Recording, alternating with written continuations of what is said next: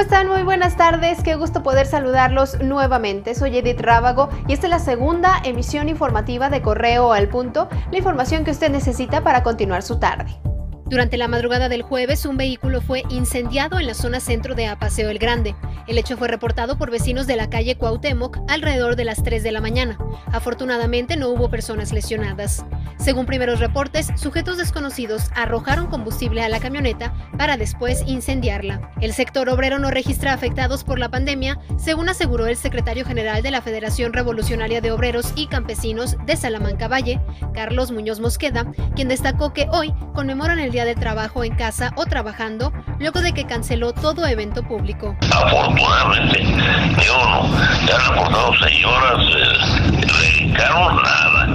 Y no tenemos brotes de coronavirus.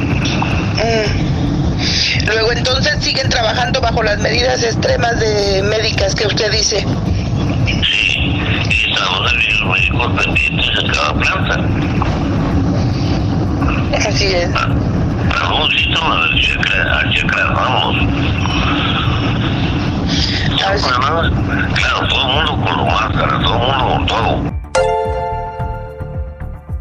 general de brigada diplomado del Estado Mayor Norberto Cortés Rodríguez tomó protesta como nuevo comandante de la 12 Región Militar en Irapuato, pero que comprende los estados de Michoacán, Querétaro y Guanajuato. A la toma de protesta acudieron los gobernadores Francisco Domínguez del estado de Querétaro, Silvano Aureoles de Michoacán y el gobernador de Guanajuato, Diego Sinue Rodríguez Vallejo, quienes pidieron tener coordinación para la atención de la pandemia y en materia de seguridad. Después de que el presidente Donald Trump ordenara la creación del Comité Interagencial para Monitoreo y Cumplimiento Laboral que busca dar seguimiento a las obligaciones laborales de Canadá y México como parte de la ley interna para implementar el TEMEC, el canciller Marcelo Ebrard informó que Estados Unidos no puede mandar inspectores laborales a México y al igual que nuestro país no lo puede realizar en el país vecino. El senador de Corea del Sur manifestó este primero de mayo que está un 99% seguro de que el líder norcoreano Kim Jong-un murió luego de someterse a una cirugía.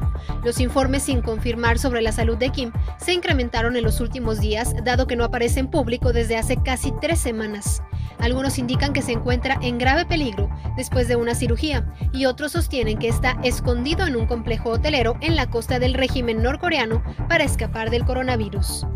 Quédese conectado con nosotros a través de redes sociales, Facebook, Twitter, Instagram, YouTube. Estamos como periódico correo. Lo invito a visitar nuestra página web en donde podrá encontrar todas las noticias, periódicocorreo.com.mx y ya lo sabe, disponible a cualquier hora del día nuestro podcast al punto a través de plataformas digitales. Por la tarde mi compañero Roberto Itzama estará llevándole hasta sus hogares toda la información, hasta su casa, porque queremos que se quede en casa.